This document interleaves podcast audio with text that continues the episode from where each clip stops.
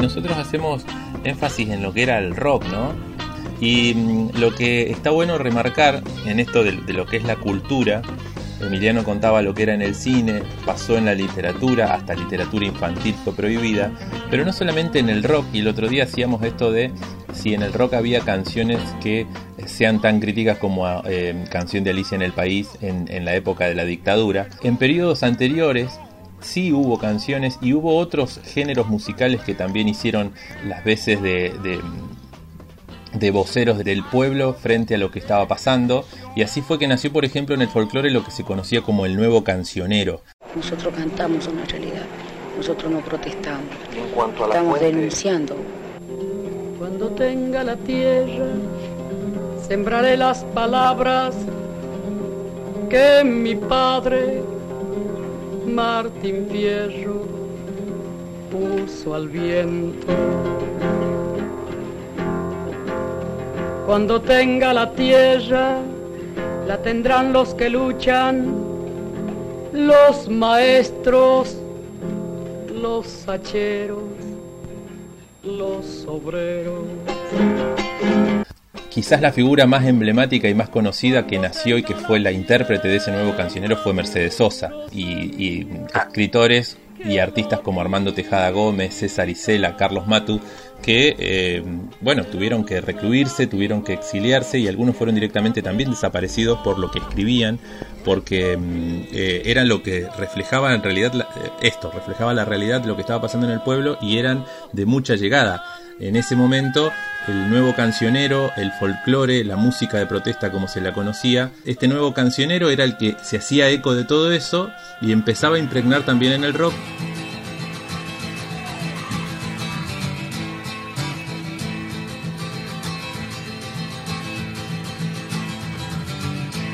Estos artistas que comienzan a ser influenciados también por el, el nuevo cancionero, la música de protesta, esta nueva ola del folclore, decíamos César Isela, eh, Armando Tejada Gómez, el mismo Horacio Guaraní, Mercedes Sosa, también esa influencia se empieza a ver en la música de lo que es el rock argentino, con Sui Generis, con León Gieco, también con la influencia de Bob Dylan obviamente, y em, con Pedro y Pablo, que en algunos momentos, motivo de la censura, tenían que actuar de otra manera usando otros nombres como lo es Santilo y Duriet, obviamente con sus apellidos, ¿no?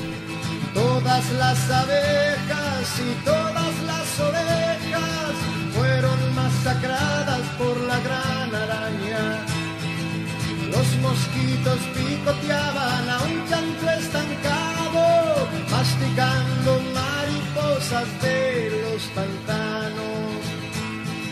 Claro, eso está, eso es interesante sobre todo en esta cuestión de cómo, cómo la censura eh, obliga a los artistas a, a, a, zigzaguear, digamos, por, por medio de los, de, los mecanismos que tengan, digamos, para poder publicar sus obras.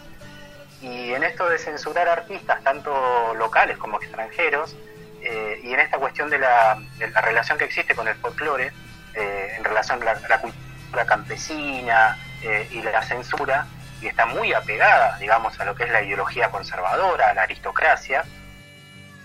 Toda esta ola eh, interesante del folclore se ve reflejada en un montón de cuestiones. Vos recién decías, Armando Tejada Gómez, César Isela, eh, que cuando crearon, digamos, Triunfo Horario, que es una canción muy interesante para poder analizar,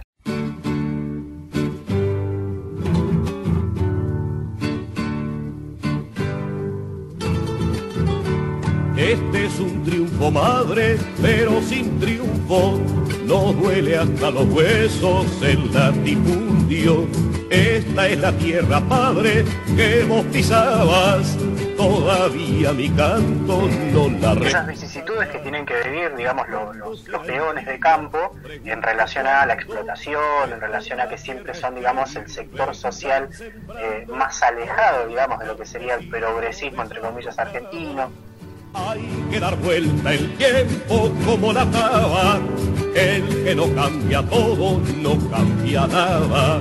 Y en ese caso también es interesante porque encontrando, buscando eh, un poema de, de Óscar Alfaro, boliviano, uno de los eh, fundadores del Partido Comunista Boliviano, escribió un poema llamado El pájaro revolucionario, que acá en Argentina es interesante porque el que le puso la voz a la, a, la narración fue Jorge Cafrune, ah, un exponente también dentro de, dentro de lo que es el folclore, que por medio de la fábula, muy al estilo Rebelión en la Naranja de George Orwell, intentan, digamos, demostrar cuál es la vida del peón, del campesino, en relación al dueño de los campos y al latifundista. Es un hermoso relato eh, y que es interesante también por el personaje que lo lleva adelante, porque Cafrune todavía bien no se tiene en cuenta, porque en realidad cuando muere Cafrune, que muere en un accidente viajando hacia el interior para hacer una presentación. Dudosa muerte. dudosa muerte, no se sabía, no se tenía bien en claro de si verdaderamente había sido, lo habían mandado a matar, digamos, la dictadura lo había mandado a matar o había sido un accidente. Muchas dudas, ¿no? Sí. Eh, hay, digamos, divide aguas en un montón de situaciones pero eso es interesante, digamos, porque en esta cuestión de los exilios y las persecuciones, muchas y muchos artistas se tuvieron que ir, grandes artistas, Atahualpa Yupanqui, la misma Mercedes Sosa, o sea, y eso influencia mucho al rock, que empieza, digamos, a hacerse un camino, que no pueden quizás tener una voz cantante eh, de demanda, eh, digamos, no metafórica, por una cuestión de que obviamente la persecución, la censura eh, y la posibilidad de desaparecer generaba, digamos, también un problema muy grande dentro de lo que era el contexto. Claro. ¿Escuchamos el pájaro revolucionario? La verdad, me encantaría. Vamos a escuchar en la interpretación de Jorge Cafrune el pájaro revolucionario de Oscar Alfaro. Pájaro revolucionario. Ordena el cerdo granjero, fusilen a todo pájaro y suelta por los trigales su policía de gatos. Al poco rato le traen un pajarillo aterrado que tiene dentro del pico un grano que no ha tragado. Vas a morir por ratero. Si soy un pájaro honrado de profesión carpintero, que vivo de mi trabajo, ¿Y por qué robas mi trigo? Lo cobro por mi salario que usted se negó a pagarme y aún me debe muchos granos y lo mismo le está debiendo a los sapos hortelanos, a mi compadre el hornero, al minero escarabajo, a las abejas obreras y a todos los que ha estafado Usted hizo su riqueza robando a los proletarios. ¡Qué peligro!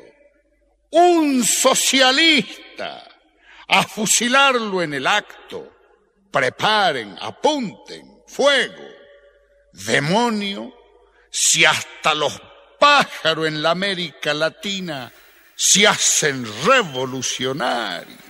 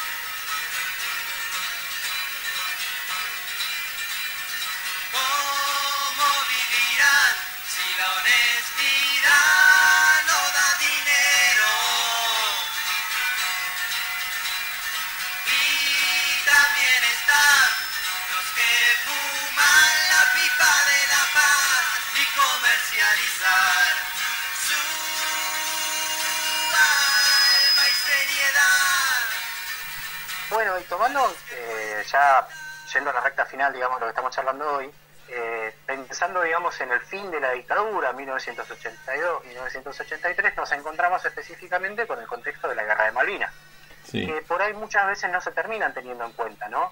Eh, ahí quizás también es muy largo para debatir, pero eh, situaciones en las que un Estado va a una guerra, un gobierno manda a la guerra, a, distintos sectores sociales que no estaban preparados, que tenían un montón de problemas para, para poder ir. Y en ese contexto, digamos, en que la dictadura eh, termina, termina tirando un manotazo de abogado y trata de lavarse la cara con una guerra completamente injustificada, empiezan a surgir con el tiempo eh, manifestaciones que estaban justamente en contra de eso. Así como habían mencionado que eh, artistas en Estados Unidos con la guerra de Vietnam se habían puesto en contra y criticaban esto, eh, acá en Argentina también empezó a pasar.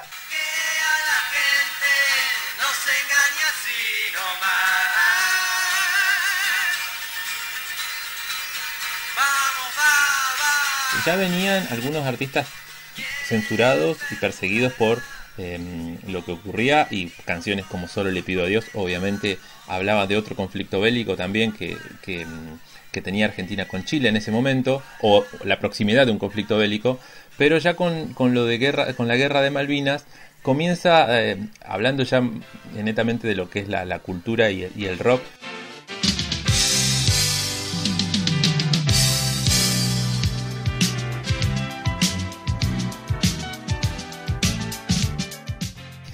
sucede lo, opuesto a lo que venía pasando y, hay muchas interpretaciones, hay mucho escrito sobre esto de la utilización del, del movimiento rockero argentino para legitimar esta guerra de Malvinas, ¿no?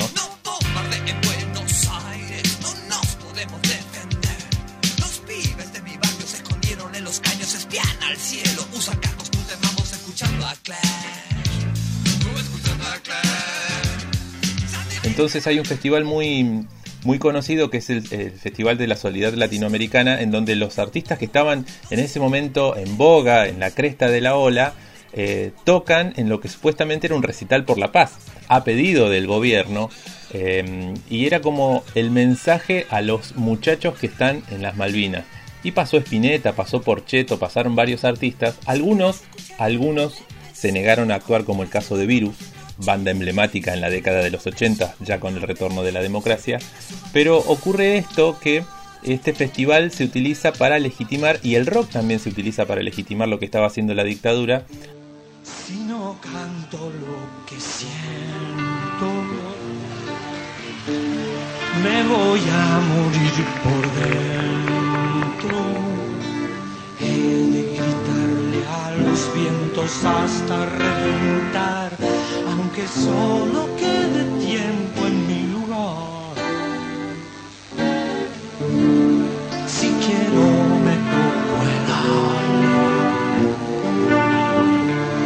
pues mi Comienza a ocurrir lo contrario de lo que estaba pasando en los 70, que comienzan a pedir que se difunda más en las radios el rock argentino y piden y obligan eh, por medio de listas negras, que eran las listas donde se ponían los artistas que no se podían difundir, no se podían escuchar y no se podían pasar por las radios, que nada que hable en inglés se pueda eh, difundir en las radios argentinas. Entonces esto apela a un sentimiento nacional, de ahí es que empieza a, utilizarse más y, casi que se patenta el nombre de rock nacional, utilizado por los militares, eh, para que se expresen de una manera y se legitime toda este, esta guerra y esta matanza a pibes que mandaron al sur del país.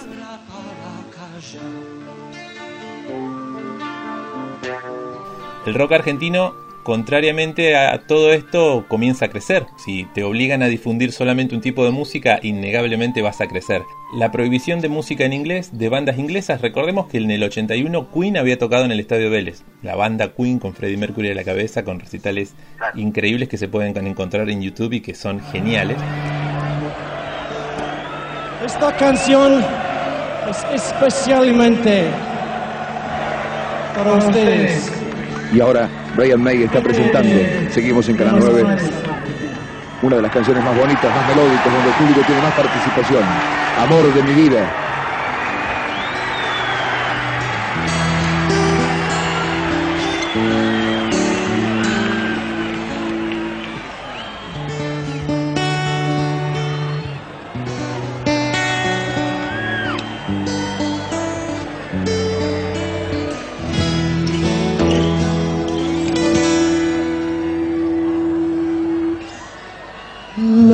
my life, you've hurt me. You've broken my heart, now you leave me. Love of my life, can't you see?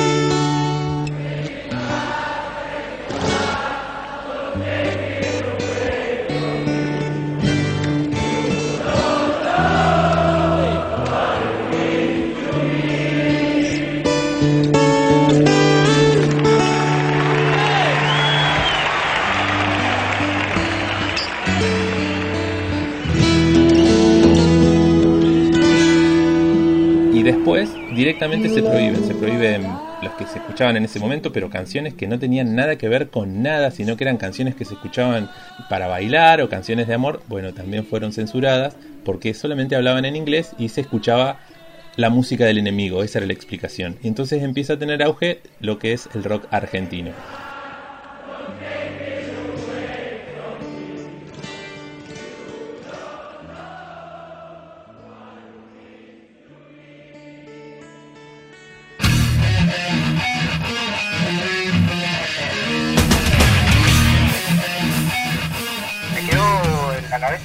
Que vos dijiste de a estos pibes que mandaron a la guerra en una, eh, por un capricho, digamos, de un gobierno, por un capricho de una dictadura y de las consecuencias que sufrieron, ¿no? Sí, Eh, en el año 1984 se creó una banda que se llama Apocalipsis, eh, que es una banda de heavy metal, una banda que termina siendo hoy el antecedente directo de una banda muy conocida dentro de heavy metal, que es Tren Loco. sí, y sacan un tema en particular que se llama 1982, que obviamente hace alusión a Malvinas, y justamente desde su propia perspectiva, digamos, de lo que, lo que planteaban.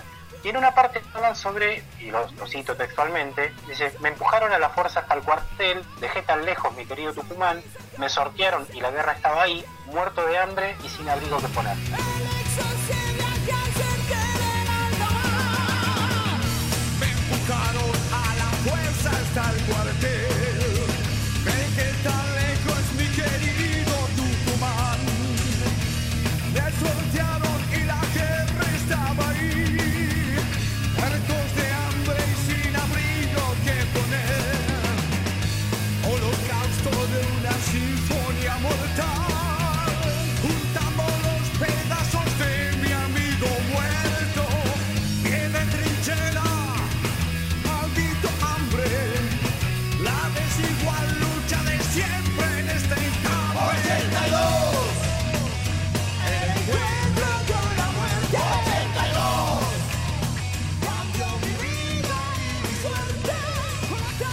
Ya digamos muestra digamos de, en primera persona digamos lo que, lo que estaban sufriendo digamos estas eh, estas personas que habían sido obligadas a, a formar Sí. parte de una guerra a la que nunca hubiesen querido ir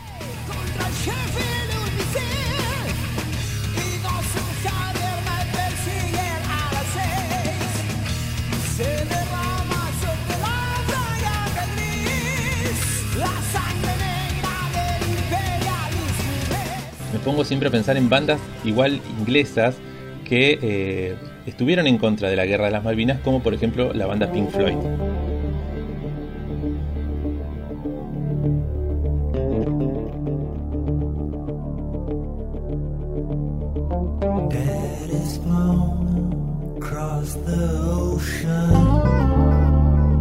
Dijimos Pink Floyd recién, y hay una canción que habla de Malvinas y habla de un dictador, aunque ustedes no lo crean, de un dictador argentino y también de una tirana inglesa, ¿no? Porque la canción que nos referimos se llama Quita tus sucias manos de mi desierto. Y mm, Roger Water, que siempre tiene eh, una relación con todos los países que visita y siempre está involucrado en lo que ocurre socialmente, de hecho la semana pasada emitió un mensaje a la Argentina por el tema de la cuarentena y el coronavirus, eh, en una de sus canciones del, del disco El corte final habla del señor Galtieri, que dice que tomó la Unión Jack, que es la bandera, dice, fue, tomó la bandera inglesa y eh, Maggie, que hablaba de Margaret Thatcher, la primera ministra en ese momento,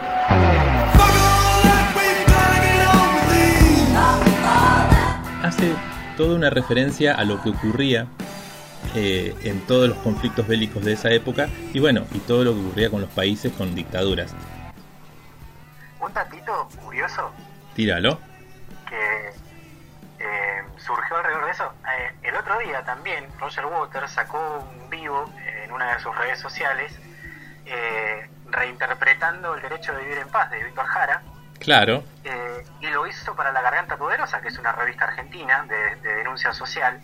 Es, es zapado, digamos, como la, la, la conexión que tiene el chabón con todo ese tipo de situaciones Sí. es, es tremendo. Sí, sí, sí, sí. Y de hecho cuando vino a la Argentina, en todas las veces que vino a la Argentina, hay un momento de los, de los recitales de, de- de Roger Waters que es cuando sale ese gran chancho inflado que ocupa Claro. parte del estadio y siempre tiene consignas políticas. Y las veces que tuve la oportunidad de verlo, siempre eh, eh, una vez eh, decía cárcel a los genocidas y otra vez decía dónde está Julio López. Y cuando fue a Chile también eh, rememoraba la figura de Víctor Jara y también hablaba del dictador Pinochet. Entonces, les dejamos para que escuchen a la banda inglesa Pink Floyd con el tema Quita tus sucias manos de mi desierto.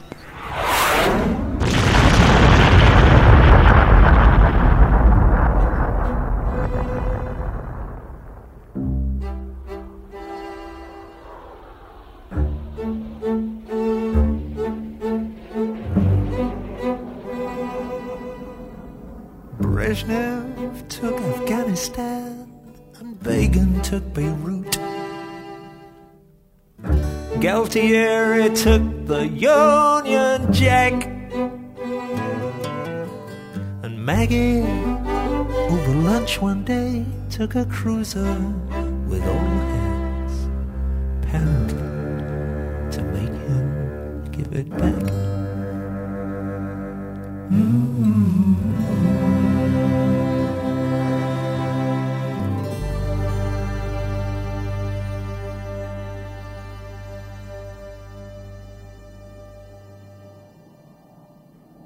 Bueno, invitamos a, que busquen historias del rock, historia de la cultura, historia de Malvinas, eh, historias de lo que es el rock y de la dictadura, por ejemplo.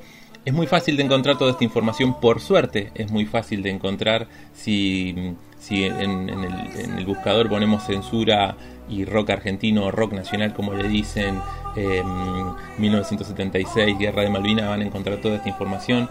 Yo siempre recomiendo eh, a un escritor y a un investigador sobre música argentina que es Sergio Pujol, que también ha hecho investigaciones sobre cine, que, que tiene muy, muy buenas investigaciones y muy buena información sobre lo que, lo que es eh, la cultura.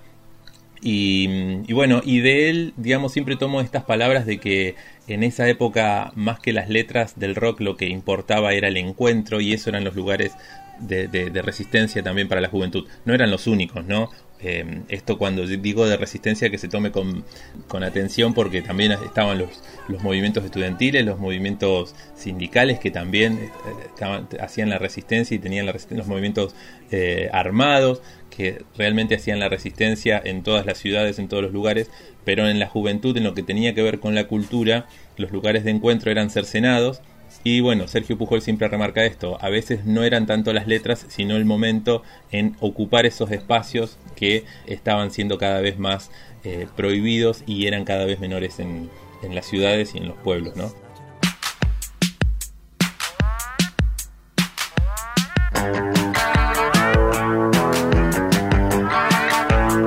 Otro encuentro, otra charla, otro momento para compartir información, para compartir lo que nos gusta desde la música, desde la historia con Emiliano, quien les habla José. Esperamos que les haya gustado esta emisión, esta Apocalipsis. Seguramente volveremos a encontrarnos y a, y aparecer con otros temas, con otras eh, propuestas.